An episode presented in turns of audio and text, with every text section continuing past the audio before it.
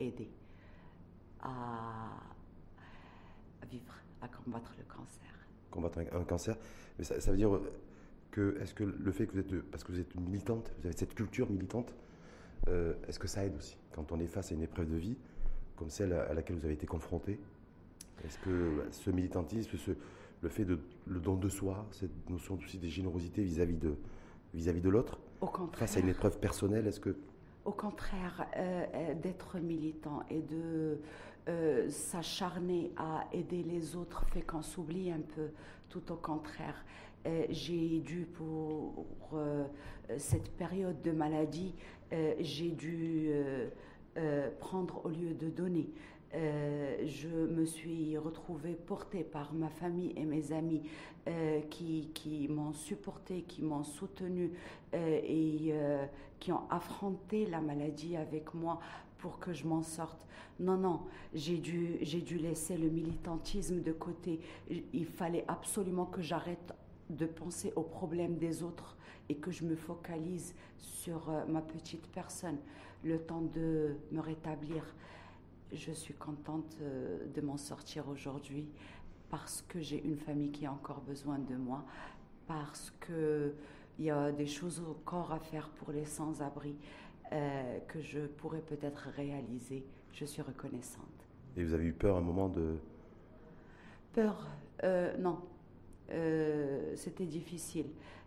subir les douleurs physiques, c'est très difficile à vivre Peur, non. Peur, non. Non, vous avez euh, même pas. Parce que très souvent, on dit, en tout cas parfois, on dit voilà, il faut arriver à dépasser ses peurs, ses craintes. Et vous, en l'occurrence, quand on est, confronté à ce type d'épreuve à laquelle vous avez été confronté, on se dit voilà, peut-être qu'on a la peur, la peur de, de mourir est peut-être légitime. J'ai accepté la mort. Je la vois comme une délivrance de la souffrance. Je la vois comme euh, euh, la découverte d'un autre monde, peut-être plus beau, certainement plus beau dans, dans, mes, dans mes convictions, excusez-moi. Euh, non, non, j'ai accepté la mort et je n'en avais pas peur. Euh, on a plus peur de, de ce qu'on subit comme douleur. Hmm. C'était. C'est physique, c'est à supporter. Je pense que le plus dur à vivre pour un être humain euh, est la douleur physique, en tant que la douleur psychologique d'ailleurs. Euh, c'est derrière aujourd'hui et je peux militer de nouveau. Euh, ce 8 mars, pour moi, euh, ce n'est pas un jour de fête comme le système économique veut qu'il soit. c'est un jour de, de droit, de rappel des acquis. et de, de, de, parler de, de ce qu'il faut faire et ce qui doit être fait euh, pour que notre société vive mieux. Est-ce que Lady est en train de dire que ce 8 mars placé sous le, un petit peu sous le, j'allais dire le voile économique, une espèce de fête, de journée marketing, ça, c'est, ça, devient une journée marketing aujourd'hui malheureusement, sachant que c'est une euh, journée euh, de de droits des femmes. Euh, il y a déjà plusieurs droits que la femme a pu arracher. Il y en a d'autres pour lesquels elle doit continuer de se battre. Euh, personnellement, en tant que présidente de l'association Joud, j'ai envie de parler du droit à l'avortement et je profite de cette interview pour lancer un appel aux parlementaires qu'ils parlent de droit à l'avortement on ne va pas s'en cacher encore plus. Les femmes aujourd'hui ont des relations sexuelles extra-conjugales et euh, subissent, les parents les fuient pour se retrouver à la rue et la rue égale la déchéance totale et pour la femme et pour l'enfant qu'elle met au monde.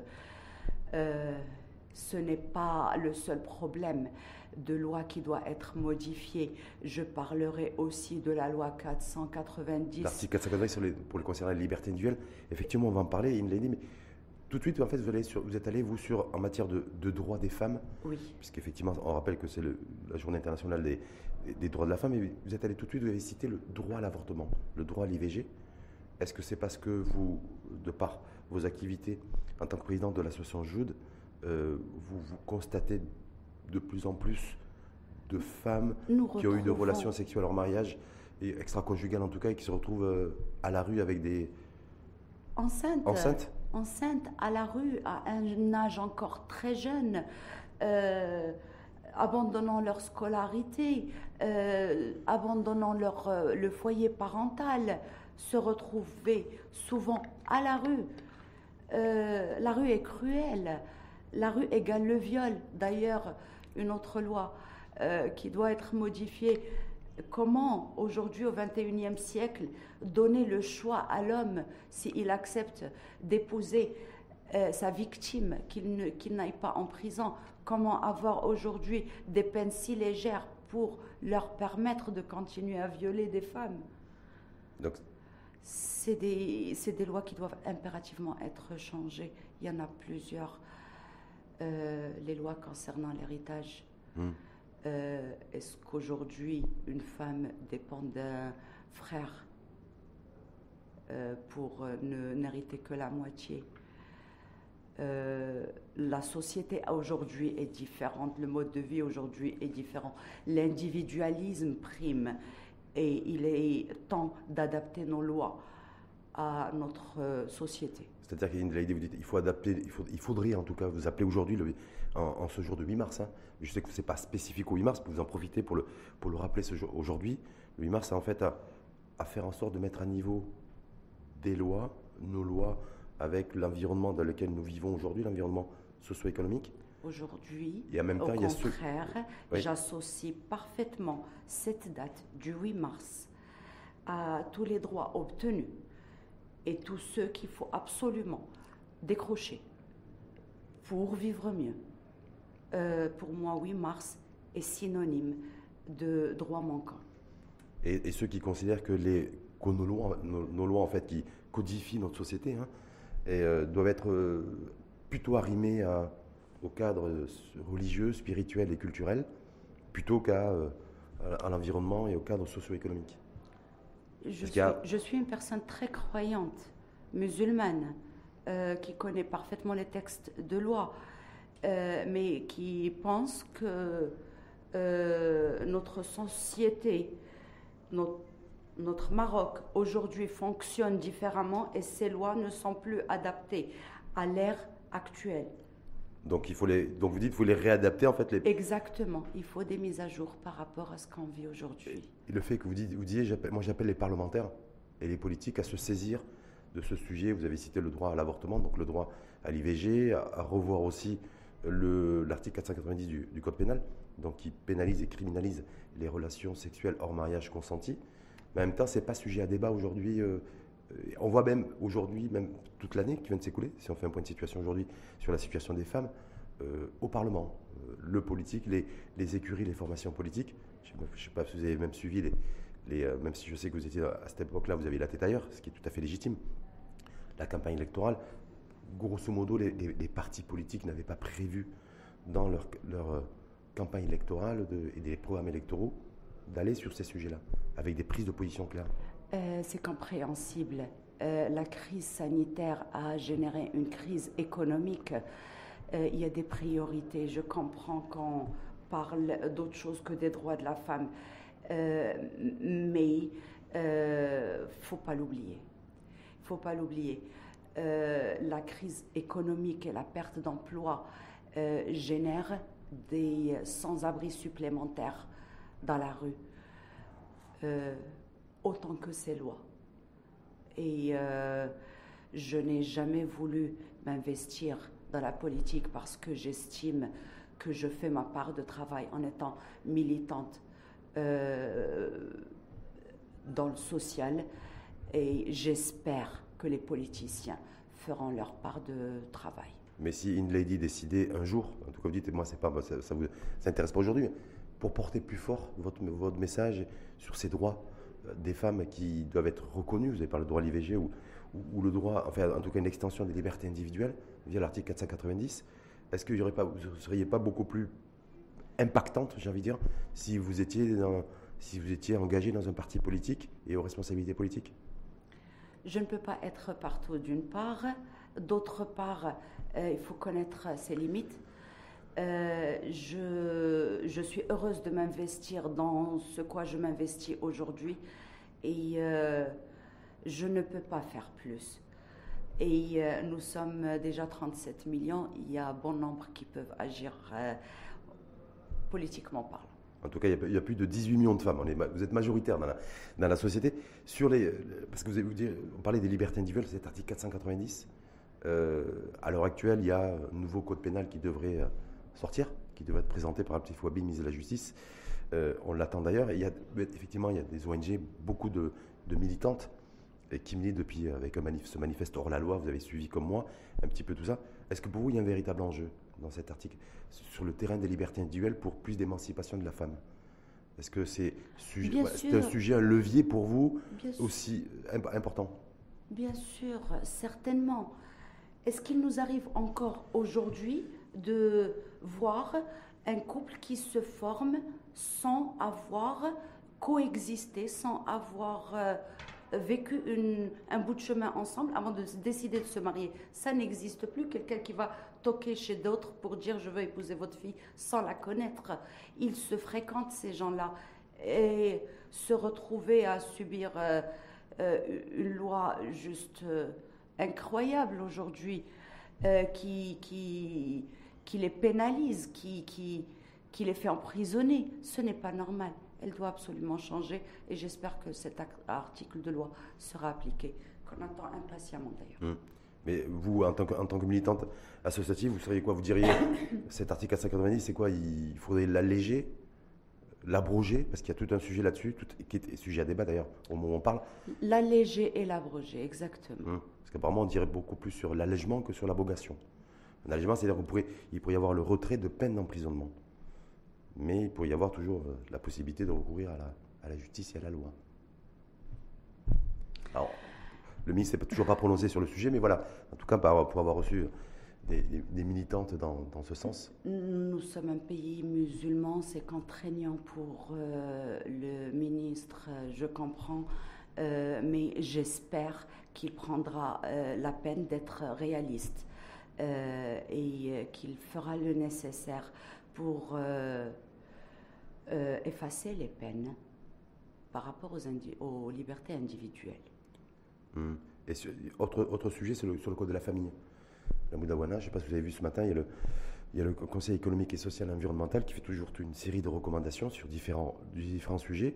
Et le comité, euh, donc ce Conseil économique et social et environnemental, qui est présidé par Ahmed Reda Chemi, mhm. d'ailleurs, appelle à une révision plus audacieuse, pour prendre les termes employés, du code de la famille. Est-ce que pour vous, en tant que militante associative en tant que femme, en tant que militante associative, vous dites voilà, il y a nécessité aussi de, de revoir, de, voilà, de réajuster, de remettre peut-être à niveau euh, ce, ce, code de la famille Moudawana, qui été la dernière réforme date de 2004. Le, divorce gagne beaucoup de terrain et atteint énormément de familles aujourd'hui. Je n'ai pas les pourcentages exacts, mais c'est un fait.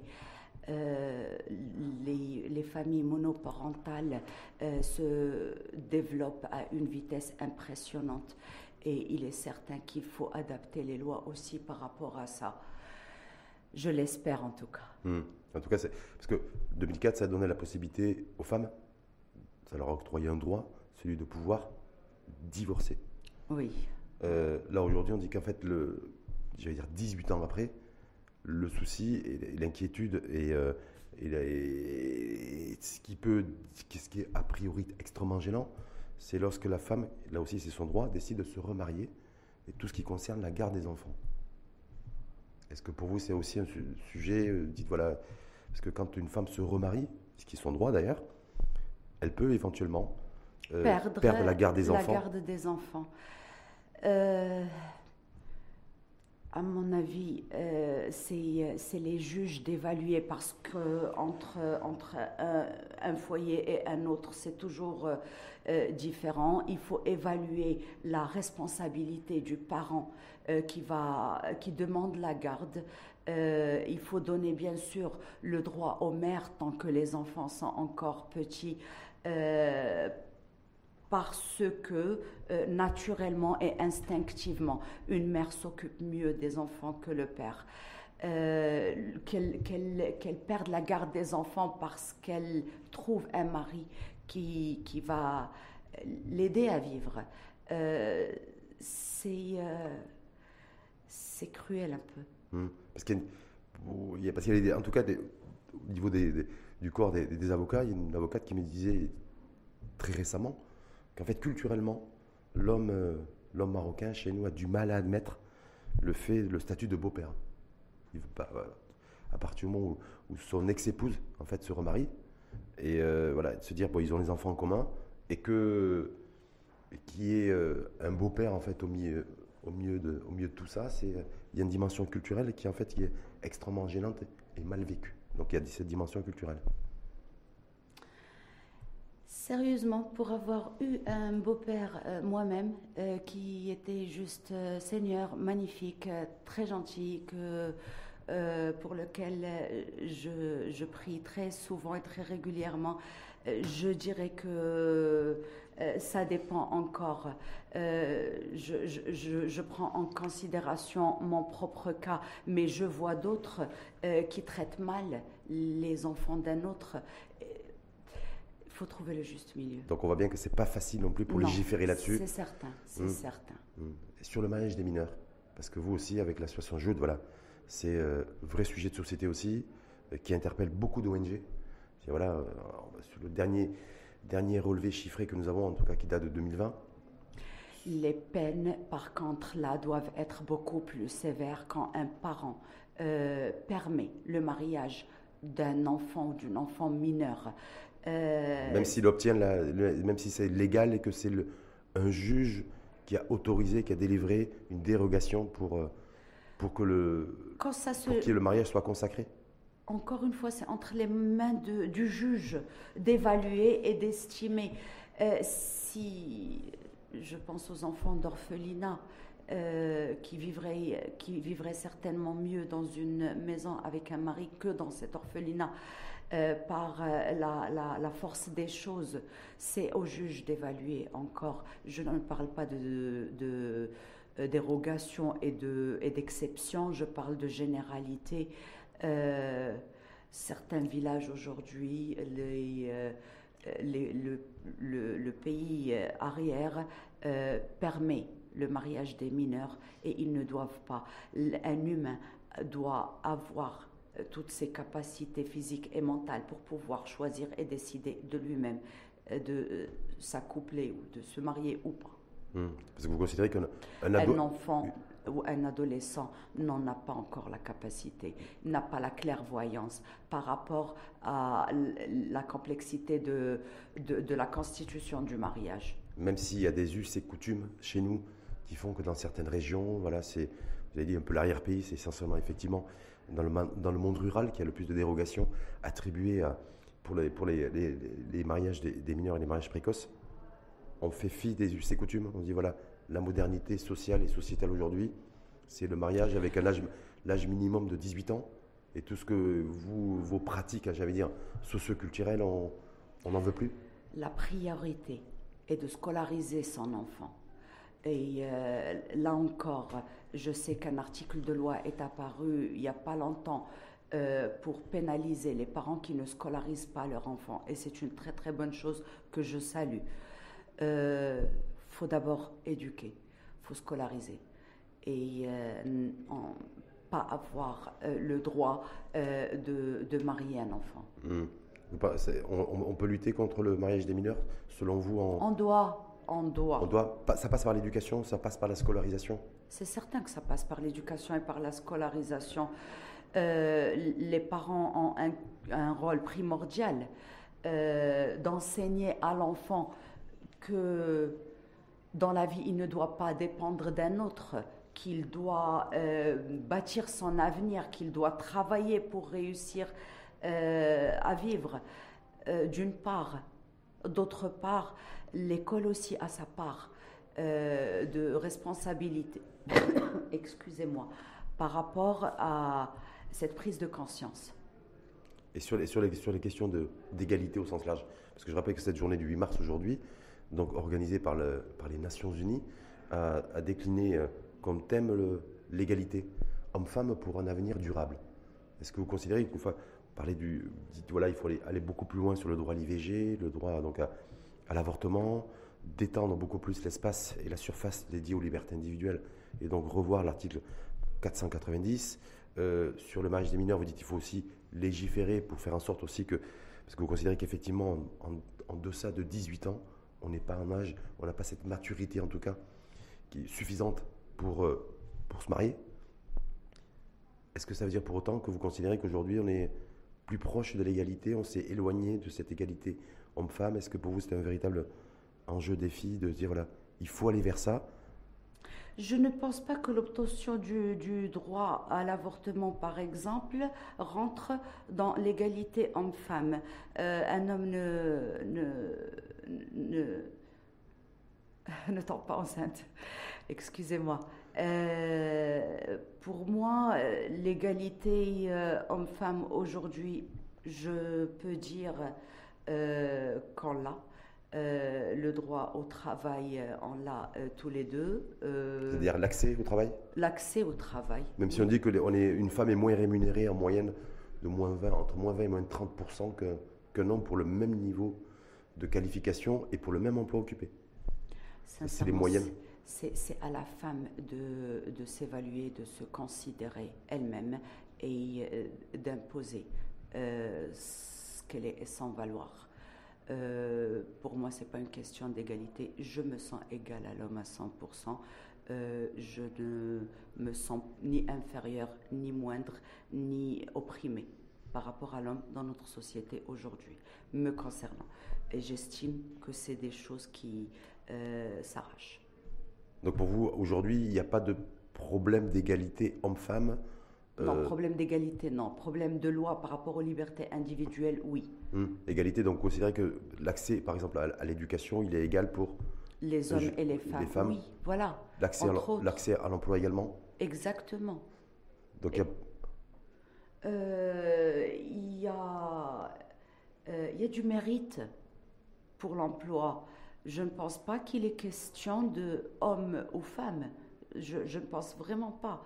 Euh, les femmes gagnent du terrain, elles ont fait leurs preuves, et elles avancent très bien, elles arrivent à des postes de pouvoir, nous le constatons de jour en jour.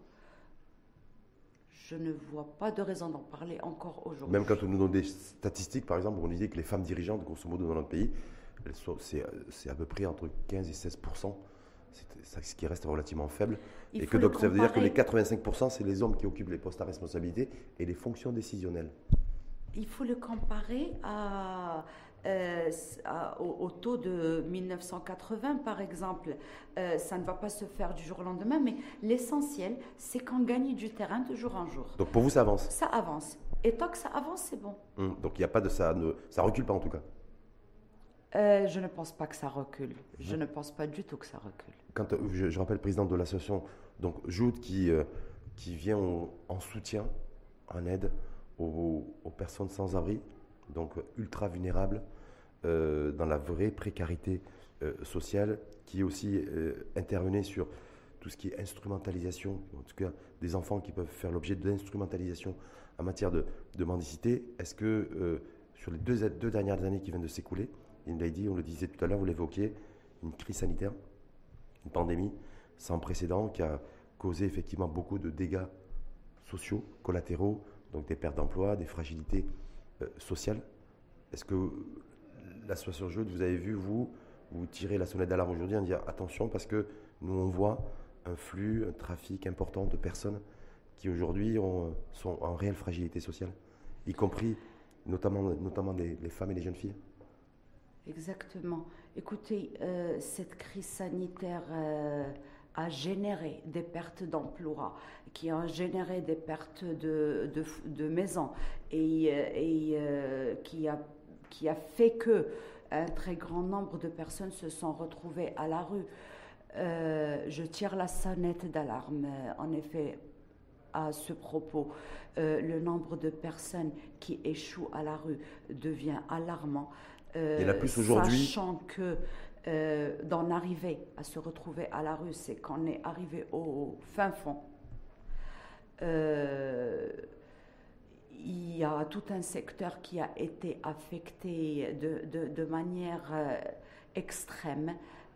J'espère qu'on leur trouvera une solution pour qu'ils puissent continuer à vivre et limiter les dégâts.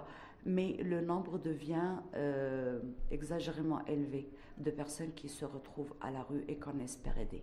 C'est-à-dire que là, vous dites aujourd'hui, deux ans après la pandémie, qui a, donc, qui a démarré en 2020. Là, je ne vais pas dire qu'elle est finie, mais en tout cas, on parle d'une forte atténuation, en tout cas, du, virus et de la situation épidémiologique. Vous dites, il y a plus de personnes aujourd'hui qui sont dans la rue qui ne l'étaient avant 2020 Bien sûr, certainement. Nous ne les avons pas recensés mhm. euh, pour donner un chiffre exact, euh, sachant que notre dernier recensement remonte à euh, janvier 2019. Excusez-moi, janvier 2020.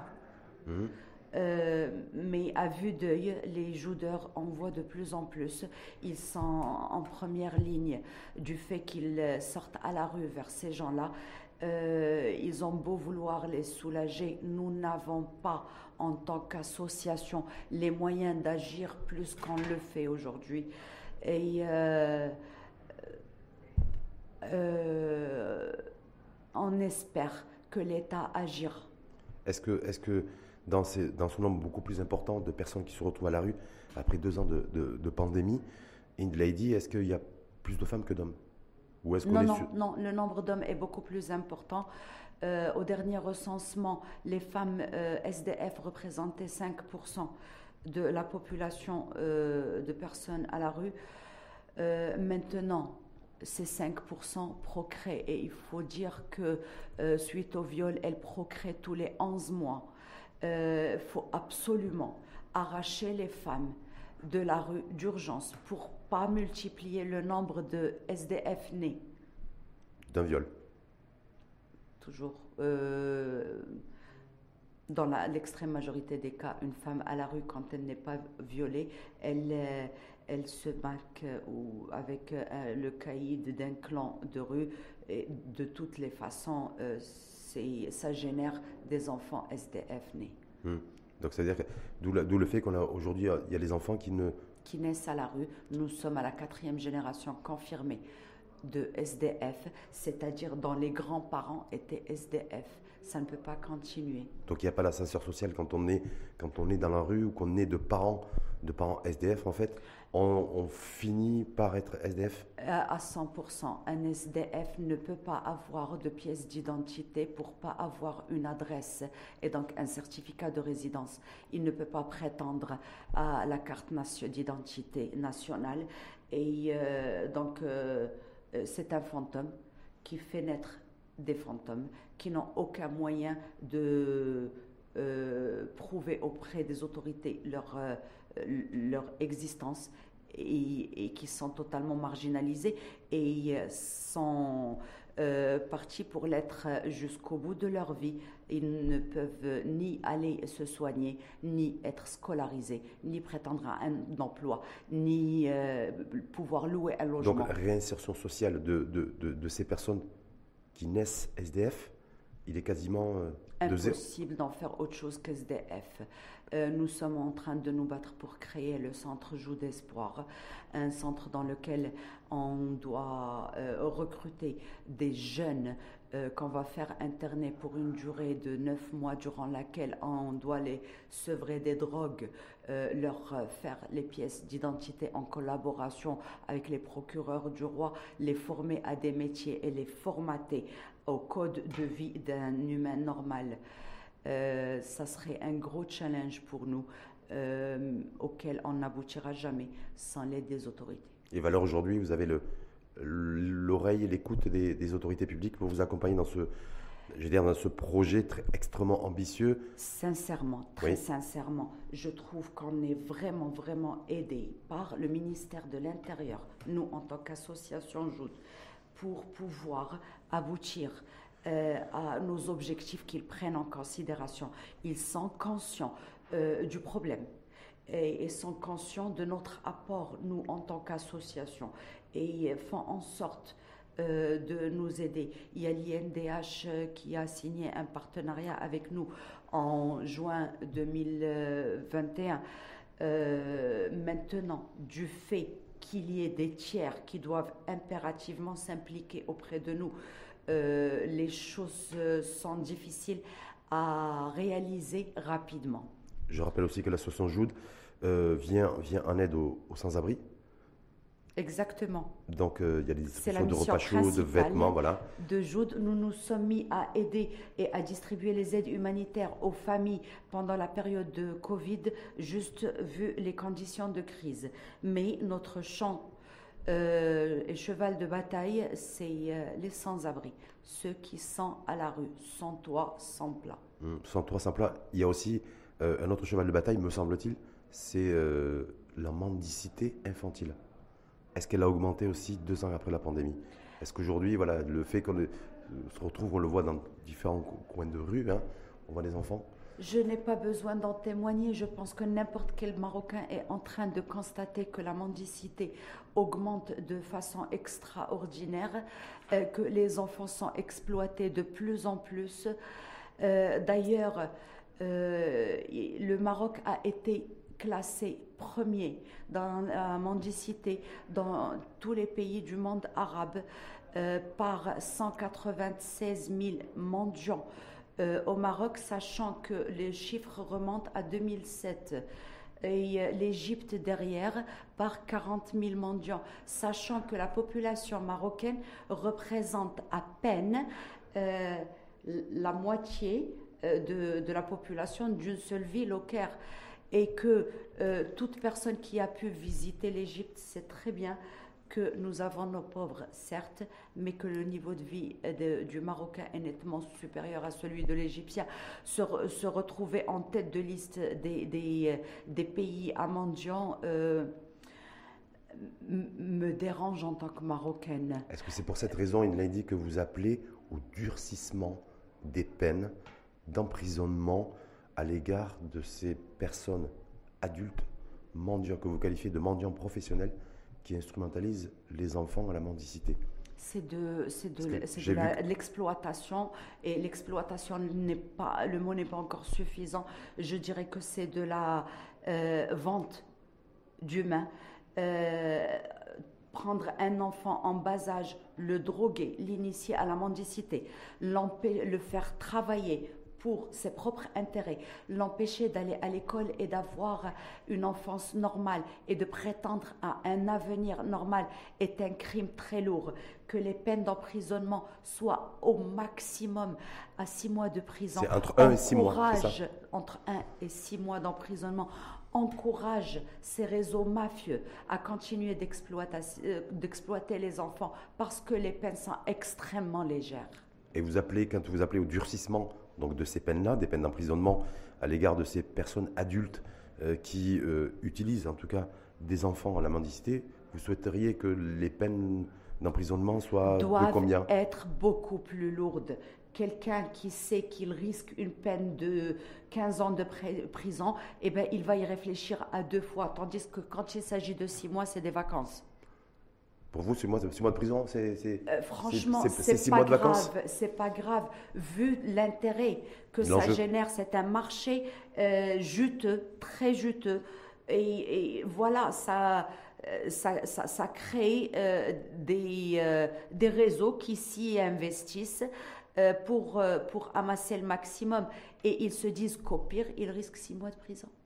Autre sujet aussi qui, qui, qui est d'actualité en même temps, In the Lady, vous l'avez vu comme moi, vous l'avez certainement le constaté comme moi lorsque vous êtes allé faire vos courses ou votre plein d'essence, c'est l'augmentation de des prix de la vie, la cherté de la vie. je me dis, voilà, quand on est comme vous, présidente fondatrice d'une association Jude qui est au plus près euh, des, euh, des sans-abri, des personnes en situation, situation d'extrême vulnérabilité sociale, est-ce qu'il n'y a pas le risque, avec, avec l'inflation des prix, et la, vie qui, qui, coûte de plus en plus cher, d'avoir aussi d'autres catégories, des, catégories de personnes en tout cas, qui basculent aussi dans la pauvreté. D'avoir quelque part des, des nouveaux pauvres. La des prix des matières premières euh, est euh, alarmante. Euh, la, la, crise sanitaire a, généré cela. on se retrouve face à une crise possible due à, la guerre possible mmh. en Ukraine. Ça, ça, générerait des catastrophes. je prie, je ne peux que prier pour que ça ne se fasse pas, mais la fluctuation des prix doit impérativement être euh, supportée par l'État parce que euh, le, Marocain ne peut pas euh, assumer et assurer toute la famille qu'il a derrière, sachant qu'on voit aujourd'hui des prix impossibles, que ce soit pour le blé, pour l'huile, pour le sucre et pour toutes les l'essence, toutes les matières premières et nécessaires aujourd'hui. Hmm. Est-ce que, est que vous comptez éventuellement, parce qu'on voit déjà le, prix du baril qui flambe, donc vous avez dit effectivement plusieurs produits de grande consommation alimentaire qui augmentent, qui flambent, qui augmentent sensiblement.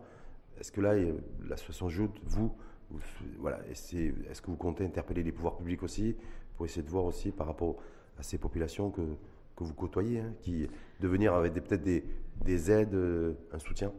Nous cherchons les aides, nous n'arrêtons pas de les chercher. Euh, nous nous préparons, il y a Ramadan qui arrive mm. euh, et euh, énormément de familles qu'on a aidées pendant la crise sanitaire sont en train de nous contacter, de nous supplier de leur fournir des aides. nous cherchons des, des dons alimentaires à leur fournir et nous espérons pouvoir les aider de nouveau. C'est difficile pour nous en tant qu'association de se retrouver au milieu et face à ces misérables qui euh, nous appellent à l'aide, euh, sans, sans, pouvoir les, les soutenir. je fais confiance à la solidarité des Marocains en tant qu'individu. Hum. et, j'espère trouver pour, de quoi aider le maximum de personnes possible. Et vous allez essentiellement vous diriger, parce que vous disiez effectivement la, la perspective du ramadan, c'est dans moins d'un mois.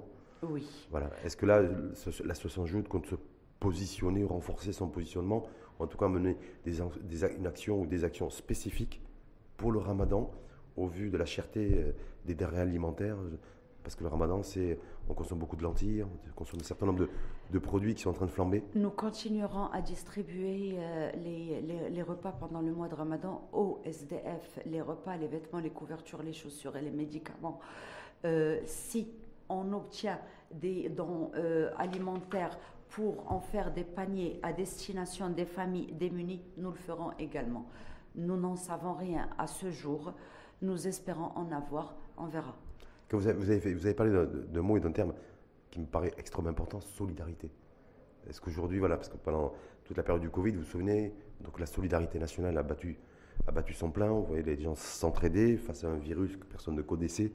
Euh, est-ce que la solidarité aujourd'hui, euh, vis-à-vis de ces personnes des sans-abri que, vous côtoyez au quotidien, est-ce que vous considérez qu'il y a de moins en moins de personnes qui sont dans l'indifférence sociale et qui sont beaucoup plus sensibles à, cette pauvreté, à ces gens aujourd'hui qui sont des êtres humains avant tout et qui se retrouvent du jour au lendemain totalement démunis? L'insensibilité envers la misère euh, est un fait, c'est un constat depuis un moment déjà.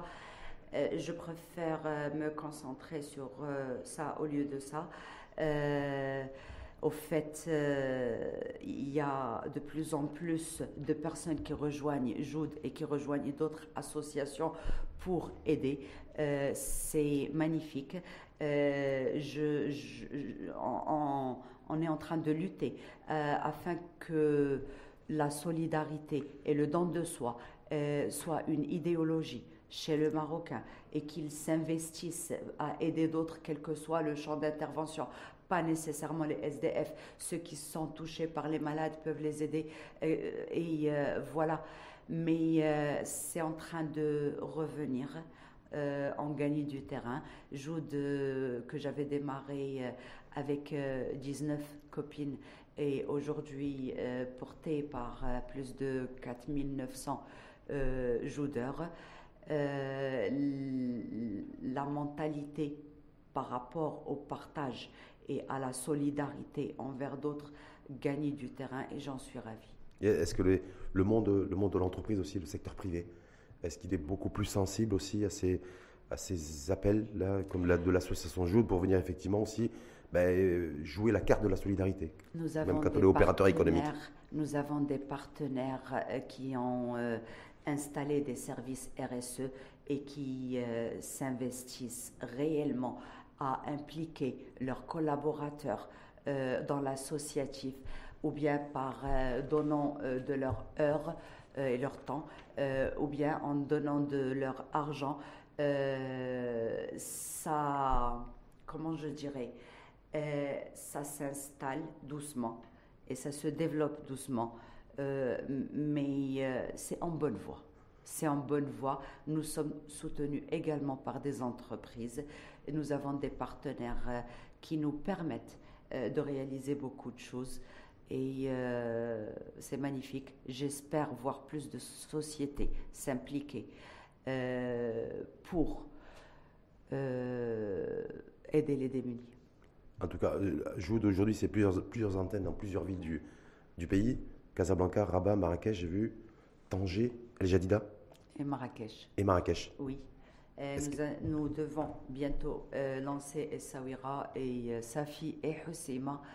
Euh, J'espère pouvoir au moins ouvrir deux antennes au cours de l'année 2022. Et chaque antenne, euh, Lady, est dotée donc d'une équipe de bénévoles. une équipe de bénévoles, un siège où on prépare les repas et on stocke les, euh, euh, les, les dons. Et euh, voilà, une structure qui va vers les démunis et qui apporte son aide, qui repère ceux qui sont réinsérables pour les aider à retrouver une vie et une dignité surtout, en assurant le logement, l'argent de poche et bien sûr l'emploi. Et le gros, de- et le gros du, j'allais dire, le gros du job, c'est essentiellement Casablanca, capitale économique. Euh, Par rapport à des- le plus gros par rapport du Rabat, travail se fait à Casablanca, mais le plus grand nombre euh, de SDF est installé dans le nord du Maroc, euh, dans la région Tanger Tétouan Hussim, qui recense entre, entre Marocains et prétendant à l'immigration plus de 8000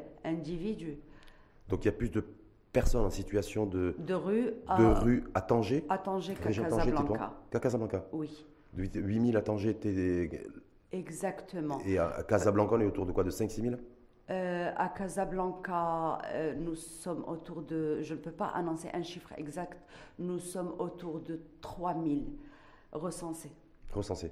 En 2019. Donc, et il y en a. Donc, je après- parle toujours des chiffres de 2019. de 2019. Je n'ai pas les recensements actuels. Et donc, euh, 3000 seul- en- en- à Casablanca, autour de 3000, et donc quasiment trois fois plus dans la région de Tanger. Exactement.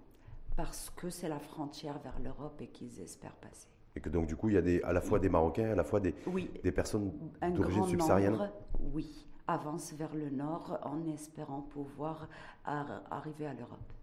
Juste pour conclure, j'ai j'ai dit, qu'est-ce qui vous donne toujours la, encore cette pêche pour être toujours être là, y- engagé, engagé, engagé, engagé? Euh, en aidant quelqu'un, on s'aide soi-même. Euh, en faisant du bien à un autre, on se fait du bien à soi-même. Je le fais pour moi, j'adore le faire, je le ferai jusqu'au bout. Merci en tout cas infiniment à vous. Bonne continuation. Merci aussi, euh, parce que ce n'était pas prévu, c'est un débat dans les conditions du, du- du live, d'avoir partagé aussi, en introduction de ce débat, un moment, je veux dire, qui a été certainement douloureux lorsque vous l'avez vécu et traversé, et qui en même temps aujourd'hui, euh, vous en parlez avec, euh, vous en avez parlé en tout cas avec le sourire, en gardant votre sourire. Comme quoi on, est, on peut sortir grandi aussi d'une épreuve de vie qui n'était pas simple. Il faut toujours garder le sourire, il faut toujours aller de l'avant. Euh, les, les, euh, les épreuves qui ne tuent pas renforcent.